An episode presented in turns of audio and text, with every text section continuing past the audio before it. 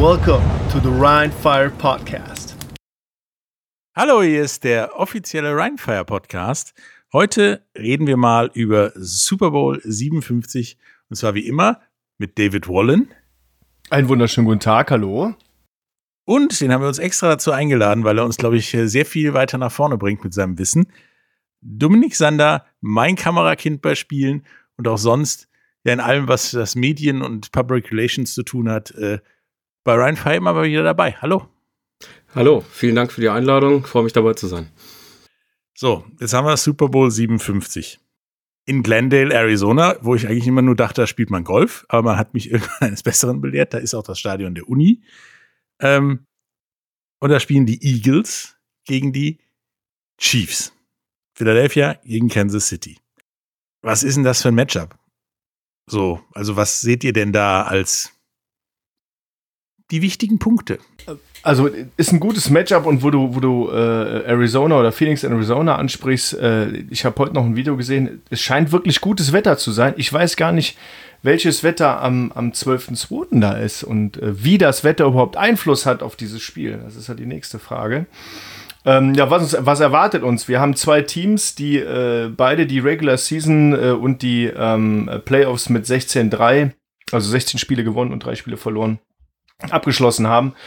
Und die Wetten gehen relativ stark in Richtung Eagles, um das einfach mal so zu sagen.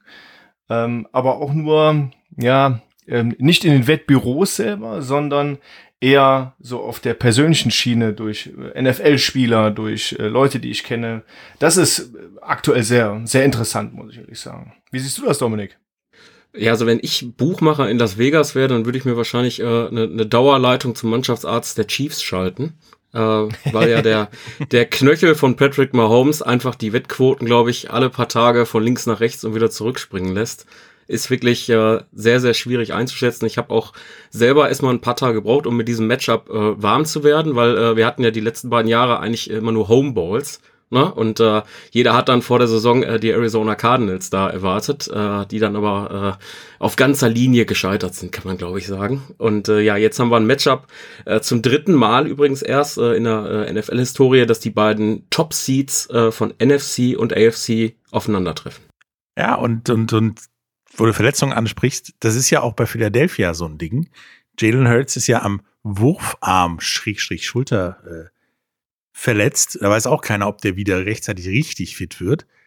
Oder ob der das letzte Spiel jetzt mit einem halben Arm gespielt hat oder die ganze Zeit nur so dahin dümpelt oder ob er tatsächlich so schwer verletzt ist, dass er die Top-Leistung der regulären Saison bislang nicht abrufen konnte in den Playoffs. Und deswegen Ärzte werden vielleicht tatsächlich den Super Bowl entscheiden, neben diverser anderer Faktoren, wie zum Beispiel die Offensive Line der, der Eagles ist, glaube ich, somit das Beste, was auf dem Feld zu, im Moment zu sehen ist. Und äh, gerade der Center ähm, äh, definiert das Spiel halt komplett neu. Der Kollege Kelsey. Also das Center-Spiel, was er da macht, das macht kaum ein anderer. Der ist halt eher ein Extra Guard. Du musst, du musst vielleicht dazu erwähnen, dass wir über Jason Kelsey äh, sprechen und nicht über Travis Kelsey, der bei den Kansas City Chiefs spielt. Genau, darauf wollte ich gerade kommen, denn sein Bruder ist bei den Chiefs und es ist das erste Bruder gegen Bruder Matchup der Super Bowl Geschichte. Zumindest auf dem Feld. Wir hatten ja schon mal den sogenannten Haar Bowl 2013, äh, wo die beiden Coaches gegeneinander gespielt haben, äh, John Harbour gegen Jim Harbour. Äh, die Ravens haben gewonnen und äh, aus dieser aus diesem Bru Bruder Bro Bowl, wie man das äh, bezeichnet hat, wurde dann aber hinterher eher der Blackout Bowl, weil ja äh, der Strom ausgefallen war. Da war dann nicht mehr so viel mit mit Familiendrama. Ich glaube, jetzt wird man da deutlich mehr drüber sprechen, äh, auch wenn beide ja nicht zusammen auf dem Feld stehen werden. Ich fand aber, dass die, die Mutter von den beiden, die Donna Kelsey, hat sich schon ganz fein rausgeredet äh, in diesen Tagen mit der Ankündigung, dass sie die Offense anfeuert. Egal welche. Eben, das, das fand ich sehr charmant äh, gelöst und äh, ich glaube, wenn es noch einen Podcast neben diesem hier gibt, der hörenswert ist in diesen Tagen, dann ist das auf jeden Fall der von den beiden. New Heights heißt der, äh, wo sie, glaube ich, im Moment alle zwei Tage eine Folge produzieren und äh, sagen, wie geil das ist und wie, äh, wie, wie sie immer davon geträumt haben, im Super Bowl mal gegeneinander zu spielen.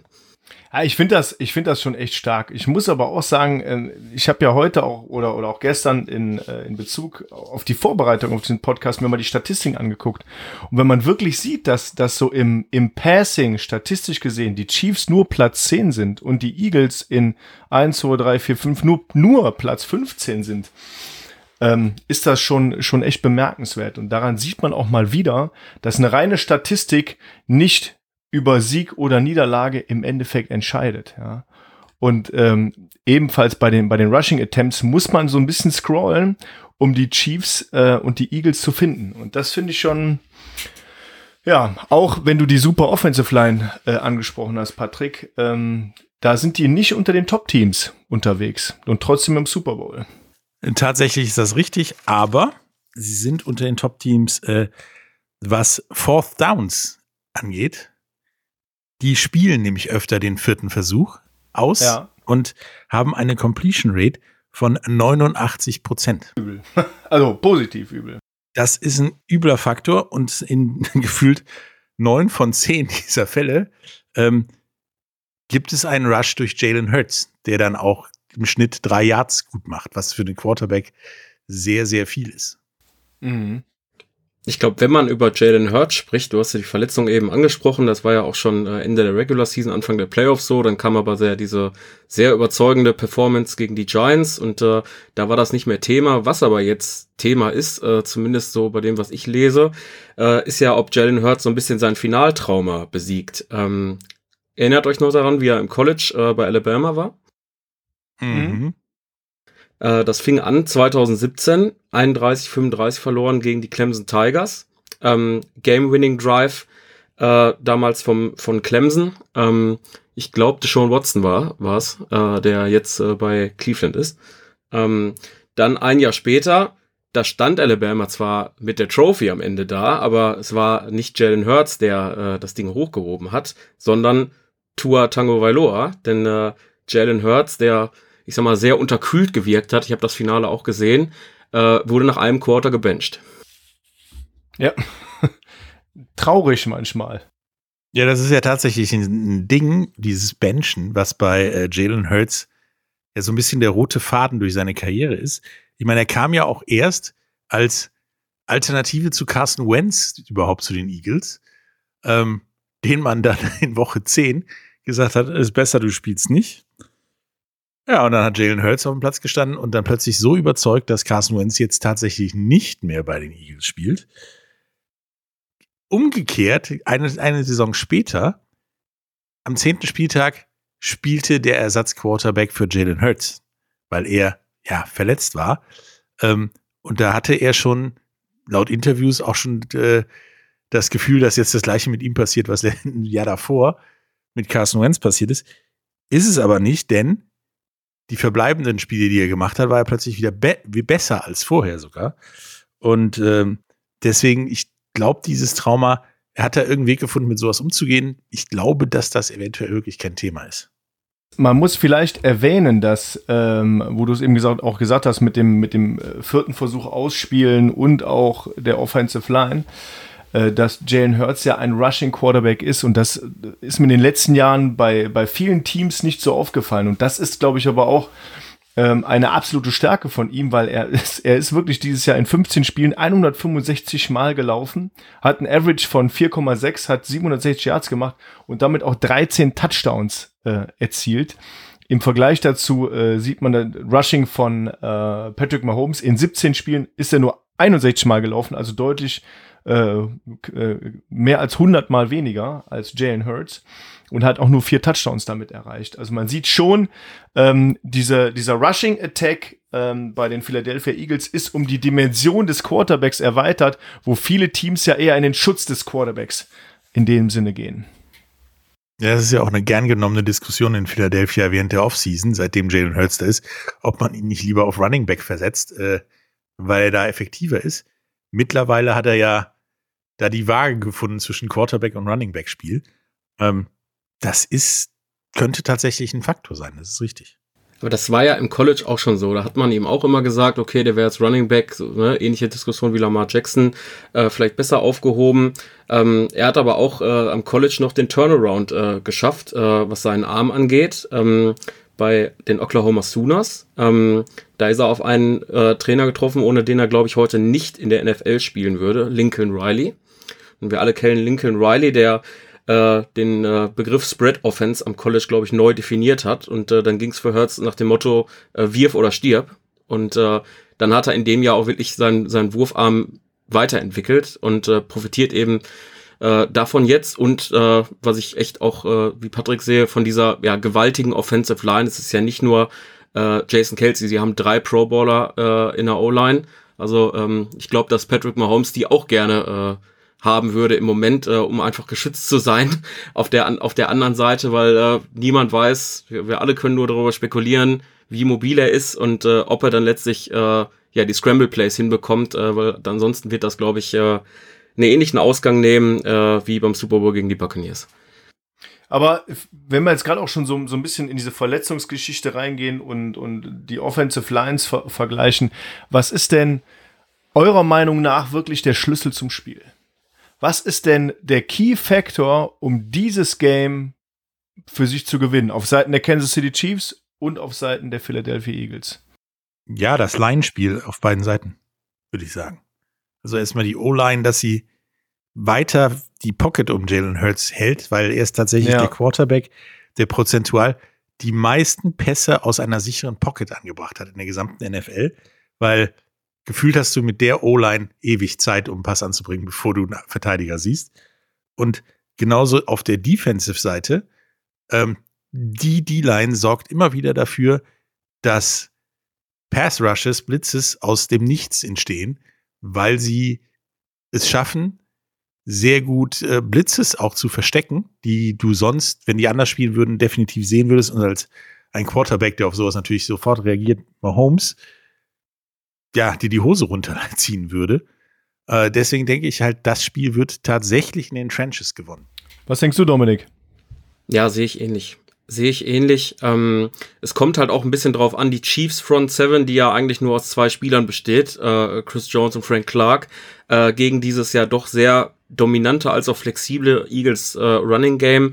Du hast eben schon ein paar Zahlen angesprochen. David, da möchte ich noch eine hinzufügen. Und zwar haben die 32 Rush-Touchdowns, was Nummer eins in der NFL ist. Ähm, und vor allen Dingen, selbst wenn, wenn Jalen Hurts eben eingeschränkt sein sollte, was ich nicht glaube nach den bisherigen Playoff-Performances, der musste einfach gegen, gegen die, ja, sag mal, angeschlagenen 49ers mit dem vierten Quarterback einfach nur nicht viel machen. Ähm, ich glaube, gegen die Giants hat man gesehen, was er kann und was die Schulter aushält. Ähm, und selbst wenn, wenn er nicht 100% da sein sollte, haben sie immer noch Miles Sanders, äh, auch äh, Pro Bowler, Running Back, äh, der 1000 Jahr Saison abgerissen hat. Auch der wird da wahrscheinlich Lücken finden in dieser D-Line der Chiefs. Also seht ihr es um so ein bisschen zusammenzufassen, der Key für Kansas City ist, die, die Pocket zu brechen ähm, gegen, die, gegen die Philadelphia Eagles und ja, Jalen Hurts halten in dem Sinn, dass er sein Running Game nicht aufziehen kann oder dass die Offensive, äh, äh, die Offensive das Running Game nicht aufziehen kann. Und auf der anderen Seite Key für die Eagles ähm, ist den, den Pass Rush durchzusetzen, also die Defensive Line wirklich nach vorne zu bringen und in den Trenches die, die Dinger zu gewinnen. Oder ist da noch was hinzuzufügen? Ich würde da durchaus noch was hinzufügen. Ja, klar. Gerne.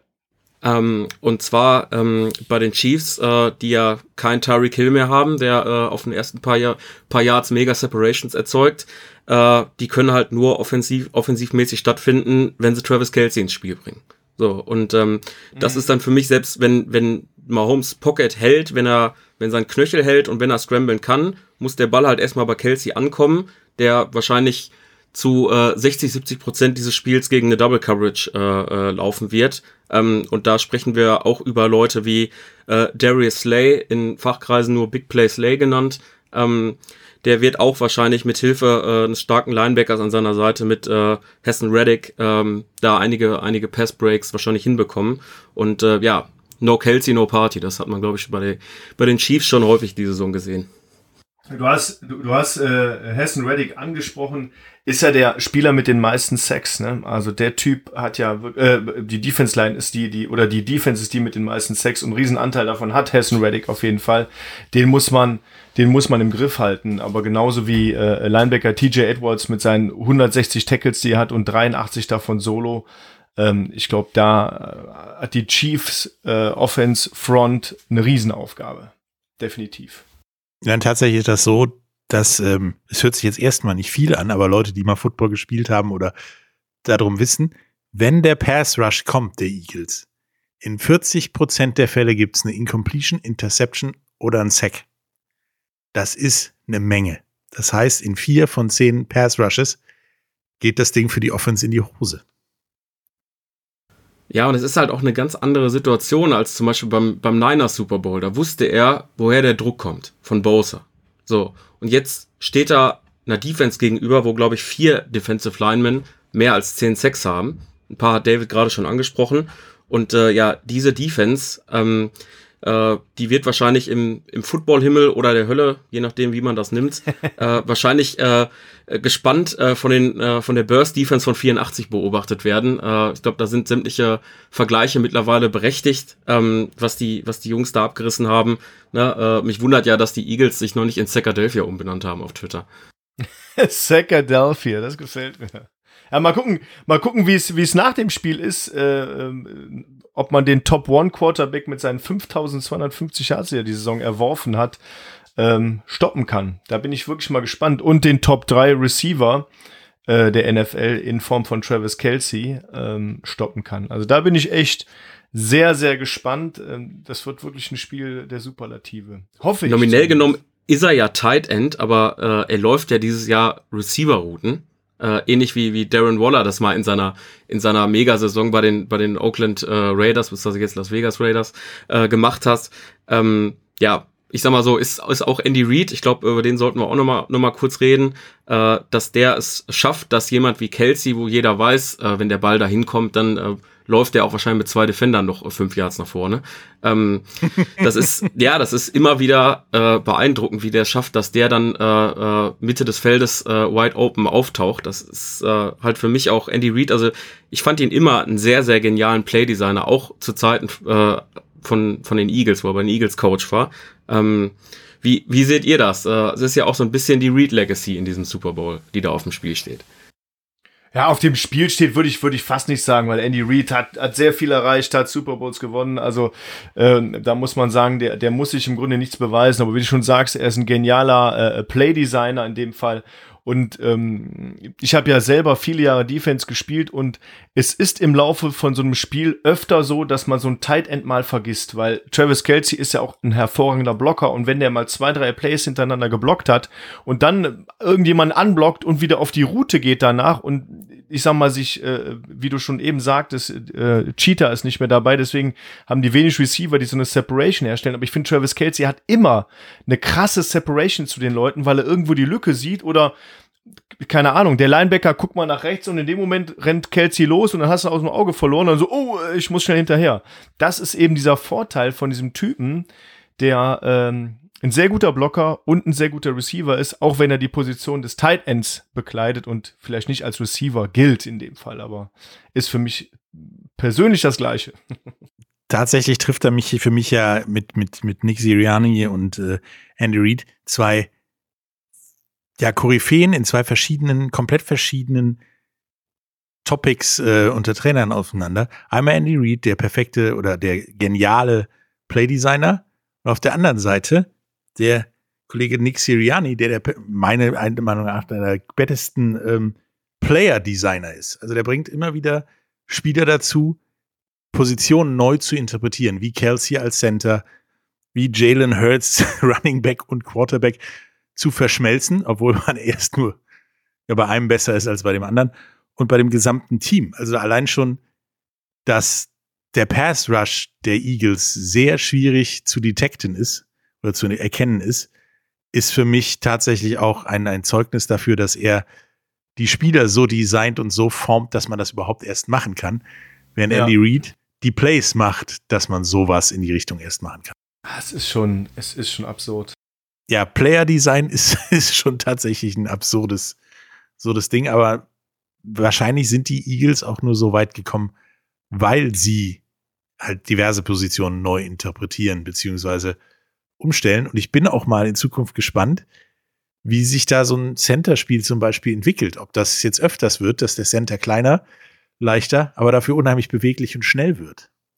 Ja, man, man sieht die, so diese, diese Entwicklung und, und ähm, ja, diese Entwicklung dieses Spiels einfach wieder. Ne? Auch in Form von Kelsey, was der äh, Dominik schon angesprochen hat, ist es ja so, dass, dass ein Tight End früher eher der dicke Blocker war und dann auf fünf Yards mal einen Ball gefangen hat und dann hingefallen ist. Äh, und das hat sich ja auch vollständig geändert im Grunde. Also der Titan ist wieder eine, eine, eine sehr wichtige Position geworden. Ich sehe aber auch aktuell, dass der Fullback wieder ähm, sein, sein, äh, sein äh, Rück, Rückzug, will ich nicht sagen, seine, seine Rückkehr, sein Comeback ähm, feiert.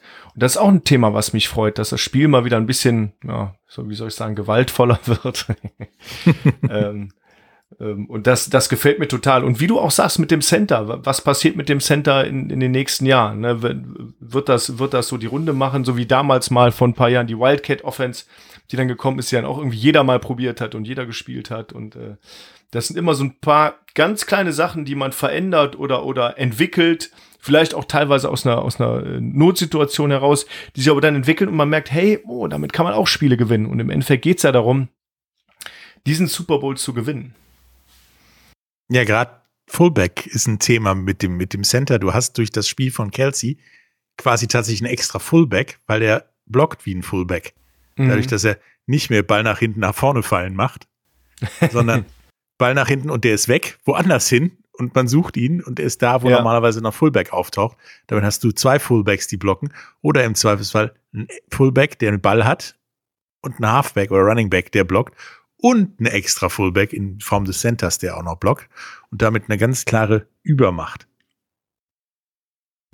Noch besser wäre natürlich, wenn wir jetzt die Niners im Super Bowl hätten mit äh, Karl Juszczyk. Ähm, dann hätten wir alle Anschauungsmaterial, ja. äh, wie, wie, denn solche Plays aussehen, äh, weil äh, wenn wir über geniale Playdesigner sprechen, äh, auch wenn er noch keinen Ring hat, kommt dann vielleicht dazu. Ich glaube, Kyle Shanahan muss man da in dem Atemzug auch irgendwo nennen, der es ja geschafft hat, einen Fullback äh, zu einer Matchup-Waffe zu machen. Ne? Ja, das stimmt. Ist, ich finde so eine ähnliche Transformation wie, wie bei Kelsey. Das ist sowas ähnliches, finde ich einfach. Ne?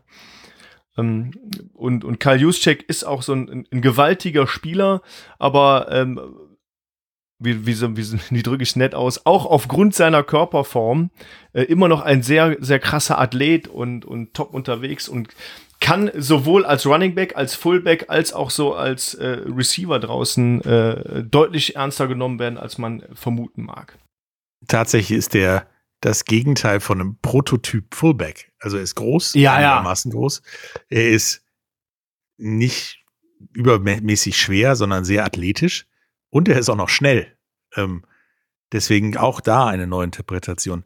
Aber das Offensivspiel haben wir ja schon angesprochen.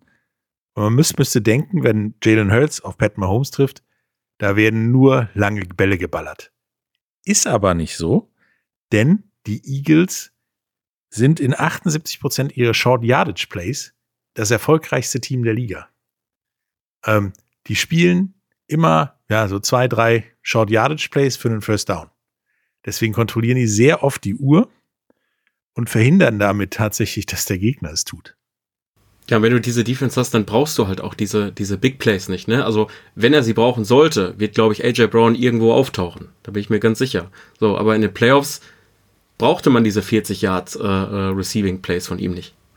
Ja, und, und wie wir gerade eben gesagt hatten, schon Jalen Hurts ähm, ist die Nummer eins, wenn du Passing Yards und Rushing Yards unter Quarterbacks kombinierst. Pat Mahomes ist Vorletzter. Da siehst du die komplett verschiedenen Spielstile, die man so auf den ersten Blick gar nicht denkt, weil ich meine, Pat Mahomes ist ja unter anderem immer mal wieder am Knöchel und so verletzt weil er halt läuft und weil er halt, glaube ich, der Herzinfarkt jedes Trainers ist, weil er nichts leidet, sondern den Kopf runternimmt und dann irgendwo reinknallt.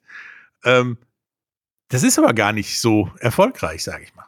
Ja, aber man, man muss ja auch wissen, so ein Pat Mahomes, vielleicht kann, kann sich auch nicht jeder so ein Footballspieler vorstellen in dem Sinne, aber der ist auch 1,91 Meter groß und wiegt 104 Kilogramm. Ne? Im Gegensatz zu, zu Jalen Hurts, der ist ein bisschen kleiner, der ist nur 1,85, wiegt aber auch über 100 Kilo. Ne? Und das muss man sich mal, ja, wenn sowas Geschwindigkeit aufnimmt, dann kann das schon knallen. Und da wundert es mich manchmal, warum es nicht so erfolgreich ist, weil ich glaube auch, auch Patrick Mahomes läuft, läuft deut deutlich schneller als ich.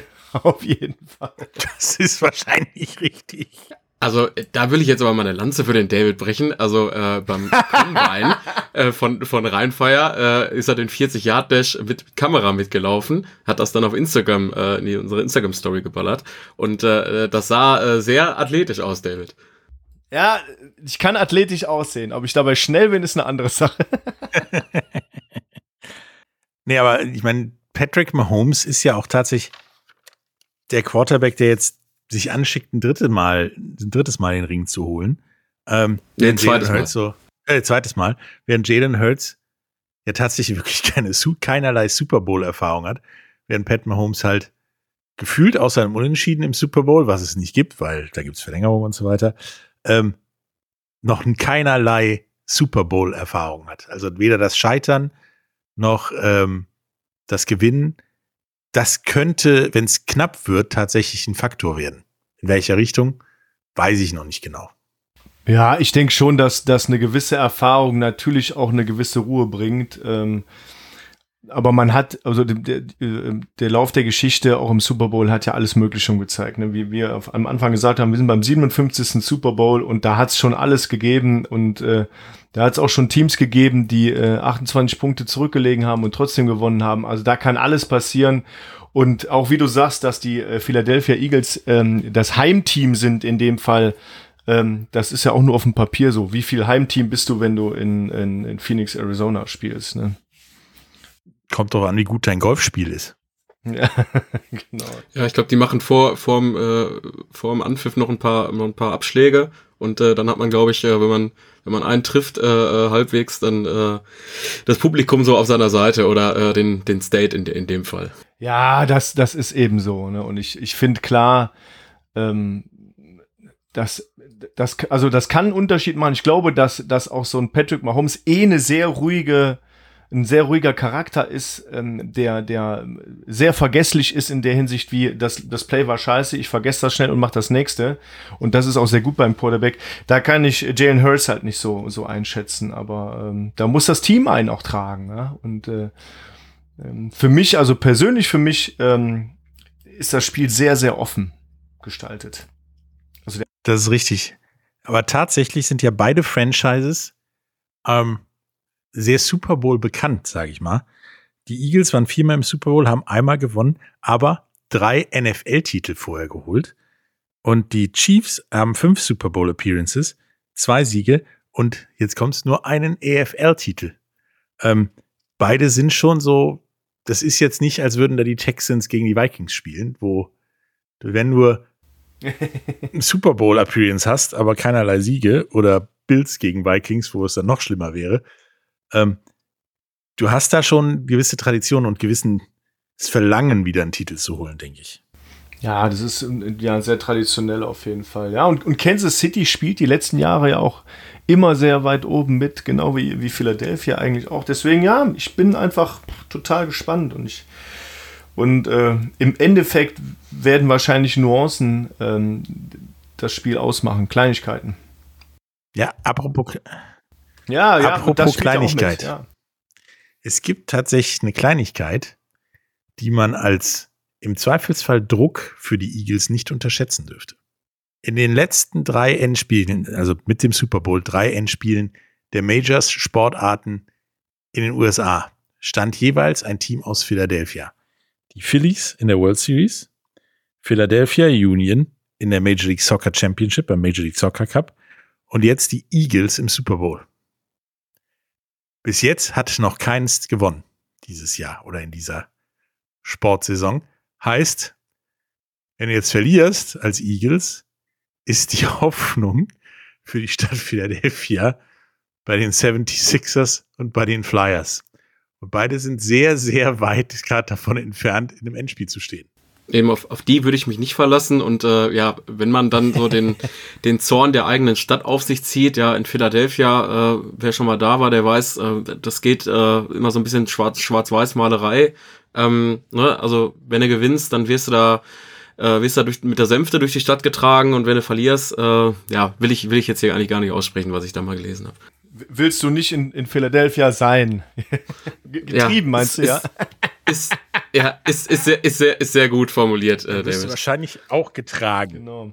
ähm, vielleicht kurz, kurzer äh, Fun-Fact an der Seite. Beide kommen aus dem schönen äh, Staate Texas, beide Quarterbacks. Vielleicht ist das auch ähm, der Football State Nummer eins, würde ich behaupten. Ähm, der auch prozentual die meisten Quarterbacks in der NFL stellt, tatsächlich. Mhm. Ja, weil jeder Mensch da Football spielen muss. Das ist Gesetz. ja, stark. Oder sonst passiert was, sonst wirst du durch Philadelphia gejagt. Was kommt denn in Texas zuerst? Fu Football oder Barbecue? Oh, das ist schwierig. Oh. Ich glaube, es kommt in Texas tatsächlich auf die Jahreszeit an. Ich glaube, Barbecue ist immer dabei. Im Sommer hast du da Baseball, weil die ja auch wie bekloppt Baseball spielen in Texas. Im Winter hast du da Football und bei beiden ist Barbecue der entscheidende Faktor. Ich bin mir gar nicht ganz sicher, aber ich glaube, letztes Jahr Super Bowl Rams äh, gegen Bengals. Ähm, Matthew Stafford kam auch aus Texas, oder? Der Matt Stafford. It's a, also die, die uh, Eagles sagen ja immer, it's a Philly Sing, uh, aber eigentlich ist it's a, it's a Texas Sing im Super Bowl, ne? Nein, Matthew Stafford kommt aus Tampa, Florida. Ha! Okay. Florida ist auch ein Footballstaat. Wo, wo war er am College? Du hast auf jeden Fall eine Menge Colleges, die in Football spielen in Texas, die auch Division One Football spielen und nicht irgendwo etwas tiefer, wie Texas AM, Texas Longhorns und so weiter. Und äh, also ein Großteil der Spieler kommt gerade wirklich aus Texas, Florida, Kalifornien. Ähm, ganz wenige aus Europa und äh, aus, glaube ich, China am wenigsten. Da gab es mal wohl irgendeinen Lineman. Mhm. Also Matthew Stafford äh, hat äh, in Georgia gespielt. Die Bulldogs. Also auch südlich der Mason-Dixon-Linie. Ja, das ist im Prinzip das gleiche wie mit Carson Wentz. Der war auch lange da, hat sich wahrscheinlich gedacht, der passiert eh nichts mit Jalen Hurts hinter mir. Der ist ja auch eher so dahin gekommen, dass man einen Ersatz hat. Und dann ging das schief nach zehn Spieltagen mit der, ich sag mal, Subpar-Leistung. Und seitdem ist halt Jalen Hurts am Start. Und das sieht, aber daran sieht man auch wieder, wie, wie schnelllebig das Footballgeschäft in der NFL ist. Da kannst du ganz oben stehen und die Hot Commodity sein, dann geht das mal ein paar Spiele in die Hose und dann übernimmt der Typ, der gedraftet wird, wie ja auch damals bei Tom Brady. Da waren dann noch ein paar andere, die umgekippt sind, sage ich mal, bis der spielen durfte, aber plötzlich hat es einen Tom Brady da, der vorher Klopapierrollen geworfen hat im Supermarkt. Aber da muss ich auch sagen, das ist doch das Schöne an dieser Liga sowie an der European League of Football auch. Und das kann bei uns noch besser werden, wenn es irgendwann mal einen Draft gibt.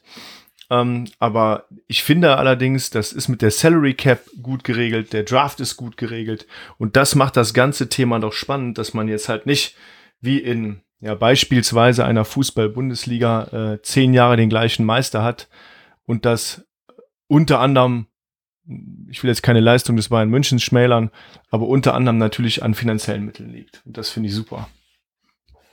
Ja, und nehmen wir jetzt mal an, die Chiefs gewinnen tatsächlich den Super Bowl. Ich glaube es nicht, um da schon mal einen möglichen Tipp hier äh, vorwegzunehmen ja. am Ende. ähm, aber wenn sie es gewinnen sollten, die Dominanz hat ja schon abgenommen. Ne? Sie haben Tyreek Hill verloren, eben durch äh, die Salary Cap äh, Regeln. Patrick Mahomes hat eben diesen Mega-Vertrag äh, auf äh, zehn Jahre, wird es 500 Millionen oder so. Ähm, und äh, es ist relativ einfach zu predikten, wer da halt als nächster wird gehen müssen, damit das sich alles sich ausgeht im Salary Cap. Ne? So, das wird wahrscheinlich wird Frank Clark sein. Frank Clark oder Chris Jones, die eben auch Verträge haben mit 13, 14, 15 Millionen. Ähm, das, äh, das ist halt alles, alles nicht zu stemmen. Ne? Und das ist aber auch das, das Schöne, so, äh, äh dass eben die NFL oder das allgemein der amerikanische Sport äh, eben darauf ausgelegt ist, Dynastien zu unterbinden. Das ist richtig. Und du hast halt bei den, gerade das Problem des Vertrages von Patrick Mahomes spiegelt sich ja in der Defense der, der, der Chiefs wieder. Ähm, die gilt ja so als ja, ein Rookie-Klassentreffen, weil du da tatsächlich unter den Startern acht Rookies hast von elf. Ja, also die Erfahrung wird das Spiel nicht gewinnen, sag ich mal, wenn dann eher wahrscheinlich sogar jugendlicher Leichtsinn, weil das meiner Meinung nach die ganze Saison das war, was die Defense der Chiefs immer wieder ausgemacht hat, dass die Plays gemacht haben, wo ich vom Fernseher die Hände vom Gesicht zusammengeschlagen habe. und dann hat das irgendwie funktioniert und kein Mensch weiß wieso. Ja, also das sehe ich, das sehe ich auch so. Es ähm, soll ja aber auch schon Spieler auch in anderen Sportarten gegeben haben, die auf Gehalt verzichtet haben im Laufe ihrer Karriere, um das Team zu stacken. Ich möchte damit ein äh, positives äh, Vorbild oder ein, ein, positives Beispiel nach vorne heben und das war Dirk Nowitzki mit den Dallas Mavericks, der auf, auf Großteile seines Gehaltes echt verzichtet hat, die ihm zugesagt wurden, um das Team zu stacken und das war ähm, bemerkenswert, extrem clever und äh, einfach auch cool. Ne? Also ich glaube, das hat Tom Brady ja ähnlich gemacht. Äh, man hätte sich aber diese Cleverness äh, von Dirk dann leider auch im Front Office äh, der, der Mavericks gewünscht, weil da wurden dann Spieler geholt, die dann nicht immer so gepasst haben. Ne?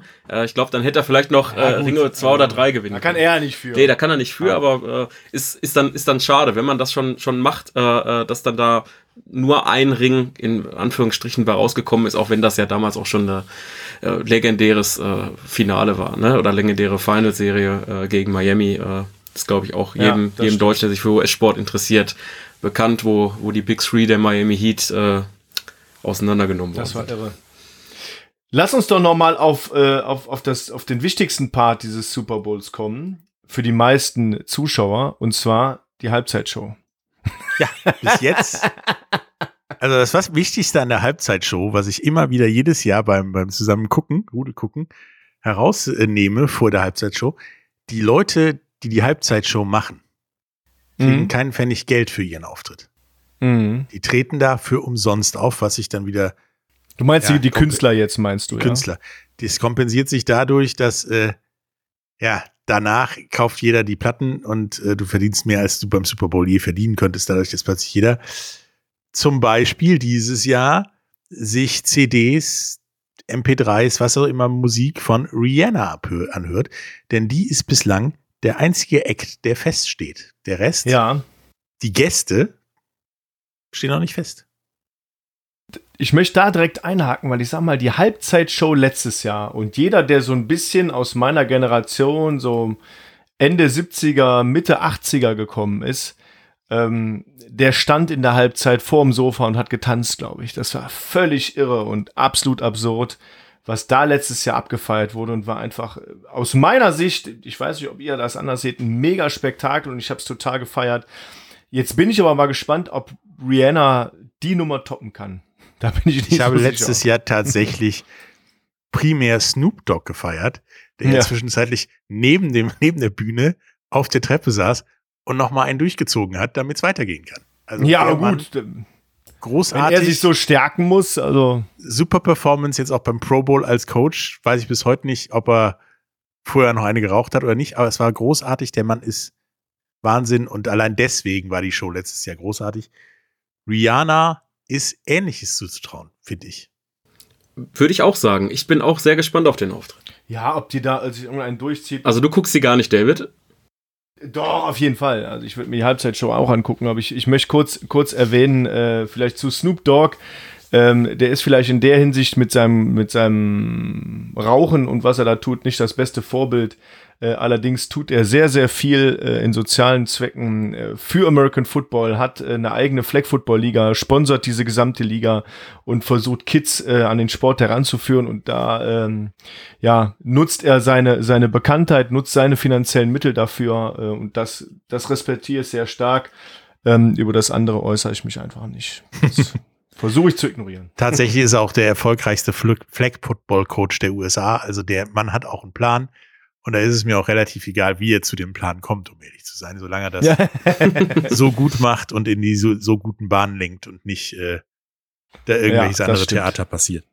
Genau. Ja, aber Rihanna tritt auf und mehr weiß man, weiß man noch gar nicht. Oder habt ihr schon irgendwas anderes gelesen, was, was passieren kann in der Halbzeit? Nein, tatsächlich nichts. Also ich, ich würde mal vorsichtig drauf tippen, dass vielleicht irgendwie Jay-Z daran beteiligt sein könnte. Der produziert die ganze Show ja.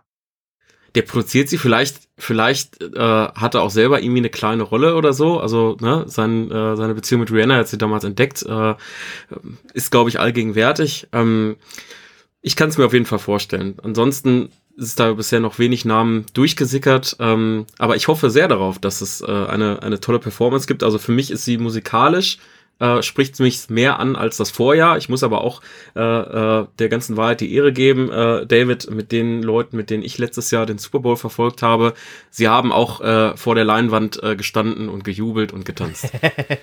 mein Musikgeschmack war es nicht, aber äh, ich habe mich dann für die anderen Sehr mitgefreut. Banause. Rihanna ist, ist glaube ich, auch die, äh, die Künstlerin, die äh, zum zweiten Mal gefragt wurde, ob sie da auftritt. Sie wurde vor vier, vier oder fünf Jahren schon mal gefragt und hat es damals nicht gemacht. Ähm, ich bin jetzt nicht hundertprozentig sicher, nagelt mich nicht drauf fest, aber es war wegen der Black Lives Matters ähm, Bewegung auch äh, in Bezug auf die, die Situation mit Colin Kaepernick, hat sie es abgelehnt, in der Halbzeit aufzutreten. Und dann hat man ja, glaube ich, händeringend irgendeinen Künstler versucht zu finden. Was ich. Sagen, wer war denn der Backup-Kandidat? Da haben die New England Patriots gegen die Philadelphia Eagles verloren übrigens. Herr äh, Sander. Ja, ich, äh, ich erinnere mich. Äh, Philly Special. Ja. Wunderschöner Spielzug ja. übrigens, den dann ja. ja. die Patriots auch mal versucht haben, der aber dann, naja. Es, es blieb beim Versuch, um das mal äh, abzufedern. Ähm, und da ist Justin Timberlake aufgetreten. Ich weiß nicht, ob es der Super Bowl war oder einer davor oder danach. Das ja, dann weiß ich auch, warum ich es vergessen habe, weil es war, glaube ich, ja. toll. Ähm, ja, grundsätzlich, äh, es gibt ja auch ein neues, neues Team hinter dem der Super Bowl Halbzeitshow. Das ist dieses Jahr nicht mehr Pepsi oder so, sondern das ist tatsächlich Apple Music. Wow. Also zumindest gibt es Musikkompetenz bei der ganzen Nummer. Mal sehen, wie die Show am Ende aussieht. Apropos Show. Es gibt tatsächlich einen Faktor, der zumindest, wenn man der US-Presse glauben darf, dem, dem Wiederaufstieg von Pat Mahomes und der Wiederteilnahme des Super Bowls zugeschrieben wird. Denn Brittany Matthews und Jackson Mahomes waren diese Saison nirgendwo zu sehen. Das ist seine Frau, die jetzt sich, glaube ich, um das gemeinsame Kind kümmert. Und sein ja, TikTok-Influencer-Bruder, die sonst immer wieder an der Seitenlinie auftauchten und äh, tatsächlich auch offensichtlich wohl das Spiel gestört haben, wenn man den Chiefs äh, glauben darf. Die sind diese Saison wohl gar nicht aufgetreten, weswegen laut Presse die Chiefs und vor allen Dingen Pat Mahomes seine Ruhe hatte, vernünftig zu spielen. Wie, wie seht ihr das? Ist das ein Faktor tatsächlich? Warum hat er denn keine Ruhe, wenn, wenn seine Frau und sein Bruder da sind? Weil das wandelnde Meme-Figuren sind. genau, weil das Internet ist voller Memes von den beiden und sein Bruder also TikTok und sein Handy sind, glaube ich, an ihm festgewachsen. Ich glaube, der schläft auch nicht oder der TikTok auch seinen Schlaf. Ach so. Ja, Jackson Mahomes ist schon äh, ein Charakter, äh, der, der ja die letzten Jahre hochgekommen ist, der äh, die NFL-Bühne betreten hat, ohne da zu spielen und trotzdem kennen ihn sehr, sehr viele Leute durch die durch diese Videos und äh, ja Tänze auf Logos, äh, wo man das oder Bildern, wo man das vielleicht nicht tun sollte und äh, das zieht natürlich, glaube ich, relativ viele Hater an. Ja, das ist halt die Frage, ist so ein, so ein Umfeld, was du dann irgendwie nicht kompensiert kriegst oder nicht eingefangen kriegst, dann ein Faktor als Spieler, nervt dich zu Tode oder blendest du sowas aus? Also ich persönlich wusste, das weiß David mittlerweile auch, weiß nach so Spielen immer nicht den Ablauf von so einem Spiel und auch solchen Aktionen, sondern weiß nur, ich bin da hingegangen, ich bin nach Hause gegangen, das dazwischen muss mir jemand anders erzählen. Ähm, ja, das ist so. wie, wie ist das denn? Also, kann das wirklich stören? Oh, also, ja, ja, ich, ich, weiß gar nicht, was ich sagen soll. Also, wenn dein Bruder die ganze Zeit mit dem Handy rumläuft und Kram. Das hat mich persönlich nie gestört. Ähm, ich habe aber auch noch nie in einem Stadion gespielt, wo irgendwie 70, 80.000 Leute äh, in, in den, im Publikum waren. Und da glaube ich auch, äh, fällt es ja immer schwerer, äh, deinen Bruder oder auch deine, deine Frau irgendwie auszumachen oder zu sehen. Da frage ich mich wirklich, wie störend das äh, tatsächlich ist, äh, ehrlich also, also wenn stört's, glaube ich, im Vorfeld eher die Abläufe, weil man da vielleicht ständig drauf angesprochen wird. Aber im Spiel glaube ich auch nicht, dass Patrick Mahomes dann daran denkt, okay, wenn ich jetzt einen Touchdown werfe, was wird mein Bruder dann daraus äh, auf den Rängen irgendwo veranstalten im Video? Also das glaube ich auch nicht. Ja, er darf ja tatsächlich kein Footballfeld mehr betreten, Herr Jackson Mahomes, nachdem er bei irgendeinem Touchdown der Chiefs äh, von der Seitenlinie in die Endzone gerannt ist, um sich äh, ja, zu profilieren, sag ich mal.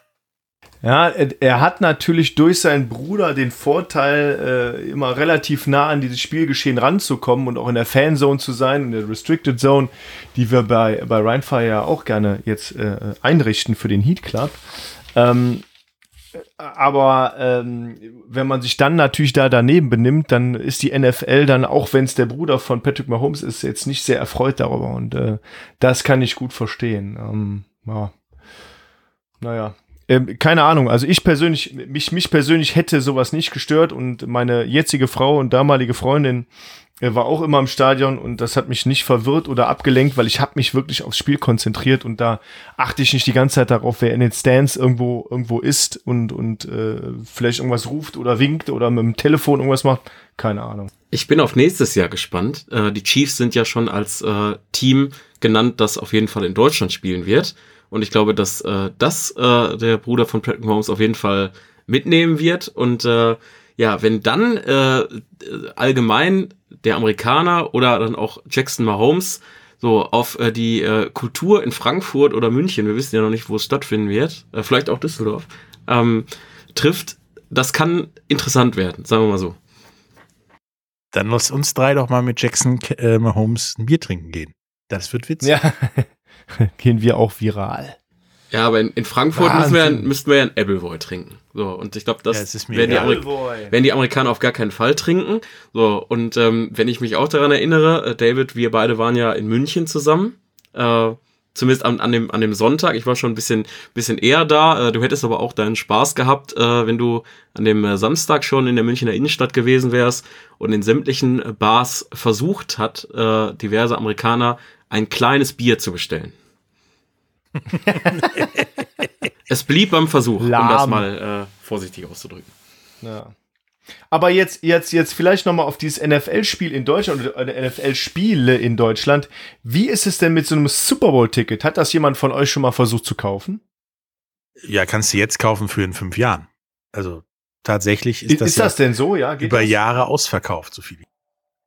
Weil ich habe ich hab gelesen, dass so ein normaler Ticketpreis so um die 600 Dollar ist. Aber wenn du jetzt sagst, hey, ich habe Bock auf den Super Bowl und besorg mir auf dem Graumarkt so ein Ticket. Hängst du null bist du dran. mit lockeren 5000 Dollar oder sechs, wie du schon sagst, bist du schon dabei. Und das finde ich, hui. Die Frage ist immer noch dann, eigentlich. wo das Ticket ist. Ist das ganz oben am Flutlichtpfosten? Ja, dann ist das, das ist jetzt, das ist jetzt so ein, so ein schlechtes Ticket. Oder ist das so Mittler, Mittelrang oder ist das Unterrang nah am Feld? Dann Also äh, laut Google kann man ein VIP-Ticket kaufen ab 50.000 Dollar aufwärts, dann bist du in einem im Logenbereich oder im da Businessbereich. ist ja dann noch Essen und Trinken drin, aber so viel Essen und Trinken. Ja, okay, für nicht. 50.000 Dollar, ja. Nein, das schaffen wir zu dritt leider nicht an einem Tag.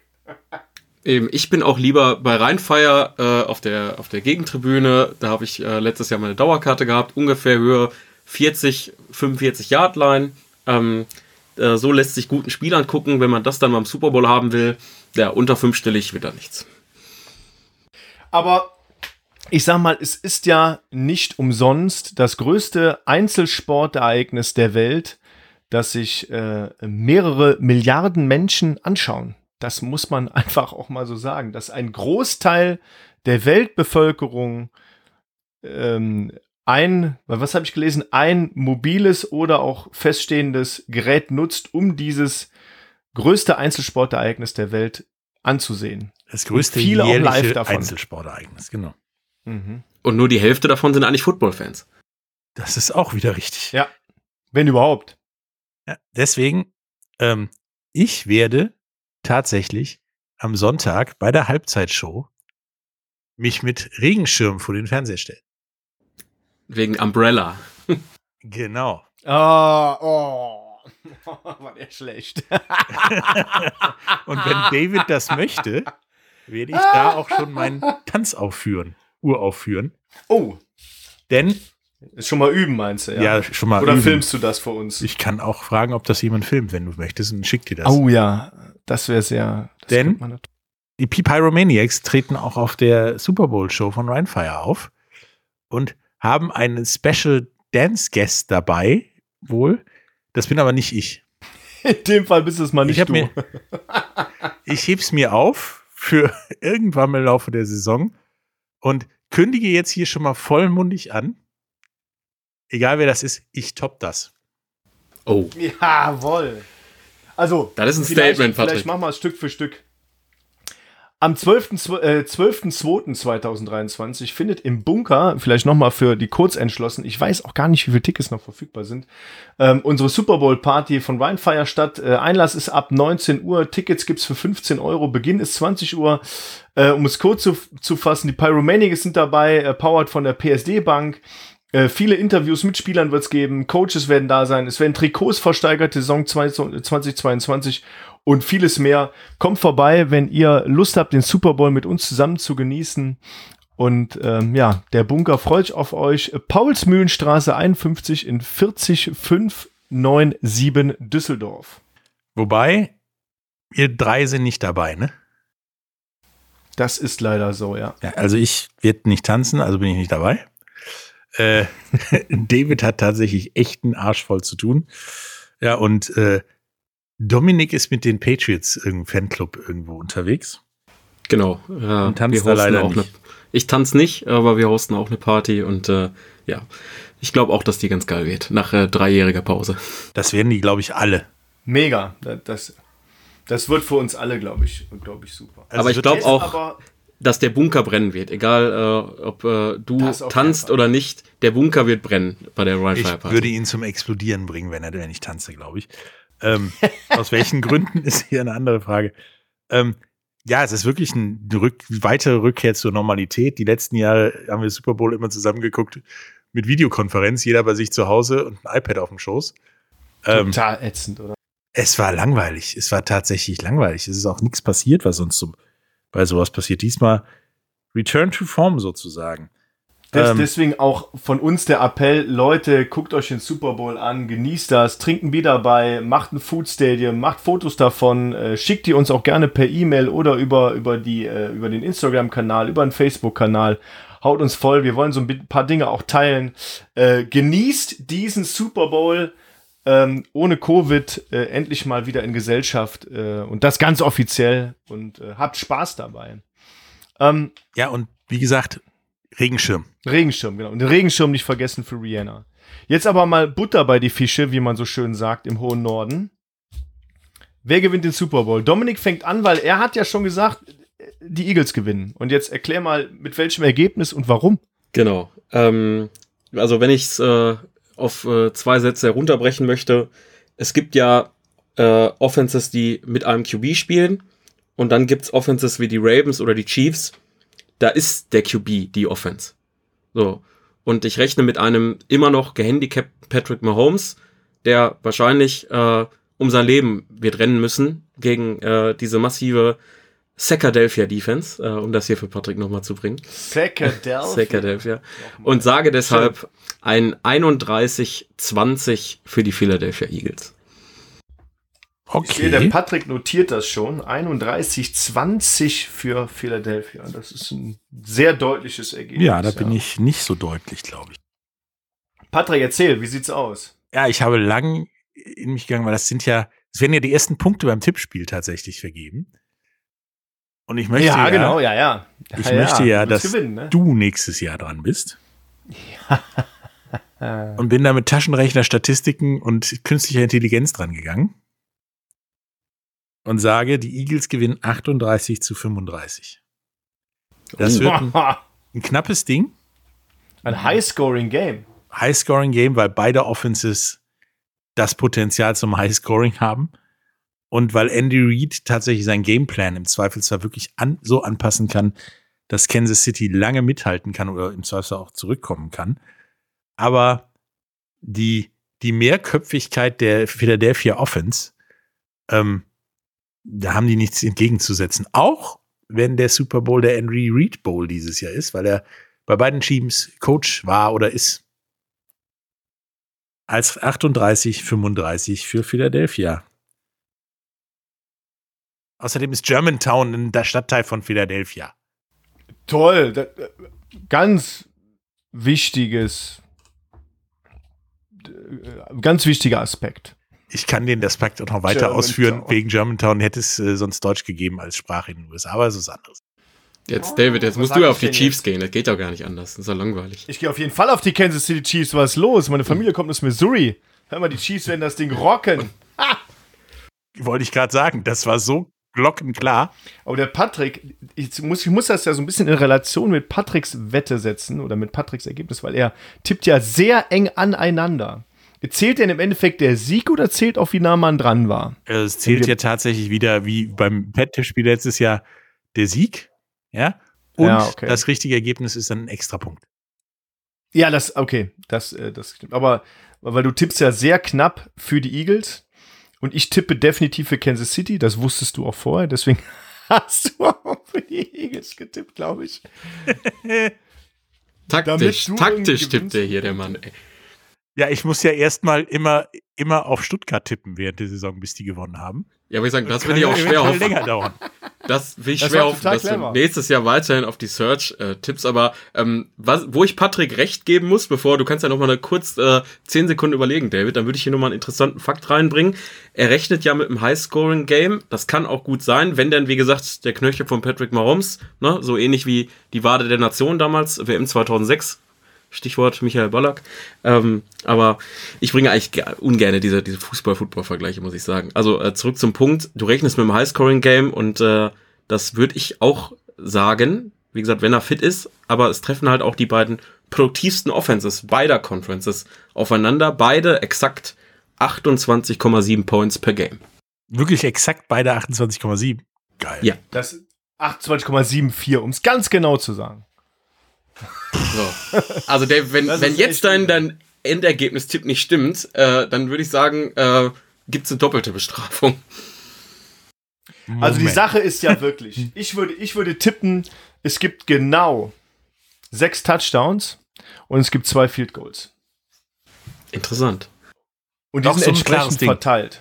Aha. Mm, mm. Und die entsprechende Verteilung ähm, wird sein Kansas City 27, Philadelphia 21. Ich sage das, weil statistisch gesehen ist das Ziel von Kansas City, die Eagles unter 24 Punkte zu halten. Das ist immer so, ich sag mal, so ein sehr grobes Ziel, was man so sieht. Wenn eine Defense eine Offense unter 24 Punkte hält, dann kann man das Spiel gewinnen. Dann hat man auch genug Ballbesitz in der Offense, in der Regel, äh, um, um Punkte zu machen. Und Kansas City mit 27 Punkten, zwei Field Goals, drei Touchdowns, wird das Ding knapp, aber bestimmt nach Hause fahren. Okay. So sieht's aus. Also ich denke ja tatsächlich, dass äh, Kollege Stini Defense wins Championships. Siriani äh, von seinem ehemaligen Chef Andy Reid so viel gelernt hat und Andy Reid nicht viel von Siriani gehalten gelernt hat, denn der war mal Assistant Coach von Andy Reid von 2009 bis 2012. Deswegen glaube ich Gut, da. aber es ist zehn Jahre her, ne? Oder elf. Ja, aber dann hat er wenigstens die Basics die gleichen. Wer weiß. Ja. Ja, ja. Aber unter 24 Punkte halten, äh, das haben die Chiefs natürlich mal geschafft. Äh, Im äh, Super Bowl gegen die Niners damals, 31-20. Äh, wo aber die Niners halt auch lange geführt haben, wo natürlich eigentlich die auch die bessere Defense hatten und äh, äh die Chiefs dann mit so einer äh, äh, One-Man-Army äh, in der Defense aufgetaucht sind. Der Honey Badger. Ähm, aber ich habe mhm. ich hab, ich hab ihm das sehr gegönnt, dem guten Tyron Mathieu, diesen, diesen Super Bowl. Ähm, auch wenn ich da auf, äh, falsch getippt habe. Da habe ich auf die Niners gesetzt. Äh, hat auch drei Quarter lang funktioniert. Ehrlich gesagt, ist das gewagt? Weiß ich. Ich bin aber nicht in der Lage, für die Eagles zu tippen. Und ähm, der Super Bowl, vielleicht auch abschließend von mir, hat seine eigenen Gesetze und äh, die werden in Kansas City geschrieben. Oh Gott. also wenn einer von den Chiefs jetzt zuhören sollte, wieder erwarten, ne? Ich gönne zwar David seinen, sein Erbe, sein Heritage, sein Familienherkunft aus Missouri, aber Philadelphia ist die schönere Stadt. Ich bin geboren in Mönchengladbach. Es gibt auch viele schönere Städte als die. Das ist tatsächlich richtig, aber darüber reden wir noch ein anderes Mal. Ich habe aber noch ein paar ja, Fun Facts zum Super Bowl rausgesucht, was immer wieder die Leute interessiert und was ich zumindest bei jeder Super Bowl-Übertragung gefragt werde, ob auf dem iPad oder in Persona. Wie viel kostet denn eine Werbeminute? Wisst ihr das? Oh, die sind teuer. Über eine Million. Das ist richtig. Aber was meinst du denn genau? 2,5 Millionen Euro eine Werbeminute. Eine Werbeminute, damit bist du sehr weit vorbei, denn 30 Sekunden Werbung Ach. kosten 7 Millionen Dollar. 14 Millionen. Umgerechnet sind das 233.000 Dollar pro Sekunde. Aber wenn wir mal so einen 4-Sekunden-Spot im Super Bowl hätten, wir drei, wäre witzig. Was ja. will man denn dann bringen? Gar nichts. Keine Ahnung. Vier Sekunden für eine Million, das machen wir doch irgendwie. Wäre doch cool. Ja, letztes. Das würden wir bringen. Letztes Jahr kosteten die, kosteten die 30 Sekunden übrigens noch 6,2 Millionen. Ja, Ach, 20 Prozent Inflation. Da muss man, man auch rechnen. Energiepreise, ja. Mhm. ja. Cool. Und zwar gab es dann letztes Jahr insgesamt hat äh, die Firma, die für Fox die Werbeplätze verkauft, 600 Millionen an Werbespace verkauft für den Super Bowl. Ja, und die Production Costs des Super Bowls sind 2,5 bis 3 Millionen bei einem, äh, bei einem Werbespot. Also wenn ein Werbespot platziert wird, kostet der zweieinhalb bis drei Millionen. Aber dafür sind diese Werbespots halt auch nicht zu toppen. Ne? Also sie genau. sind witzig, hey, cool. Entertainment Offen. pur. So, und äh, dann gibt's ja nun mal auch äh, äh, ein paar, paar deutsche Firmen, die da manchmal äh, Werbung schalten. Und dann gibt's ja zum Beispiel äh, mit Volkswagen, finde ich immer, immer ganz witzig, wenn das so nicht amerikanisch deklariert wird. Dann kommt nämlich der neue Volkswagen Golf. Vo Volkswagen Golf. Volkswagen. Oder Volkswagen Jetta. Golf. Denn das ist der Golf in den USA. Ja, dann wünschen wir euch allen echt viel Spaß beim Super Bowl gucken mir ein Sieg der Eagles, damit es die Saison nicht so spannend wird, aufzuholen. Dann startest du schon mal gut. Dann starte ich schon mal gut, denn. Äh Aber ich, ich, ich sag dir, ich sag dir, wenn du, wenn du Montagmorgen da sitzt, ne, und die Kansas City Chiefs 27-21 gewonnen haben, ne, dann, mein Freund, aber dann.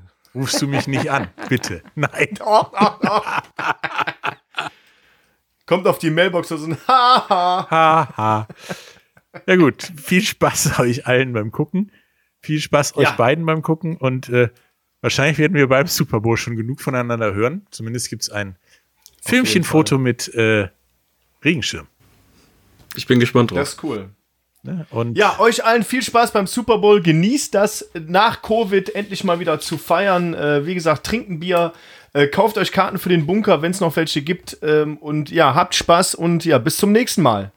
Ja, bis zum nächsten Mal. Bis zum nächsten Tschüss. Mal. Tschüss. Welcome to the Rhine Fire Podcast.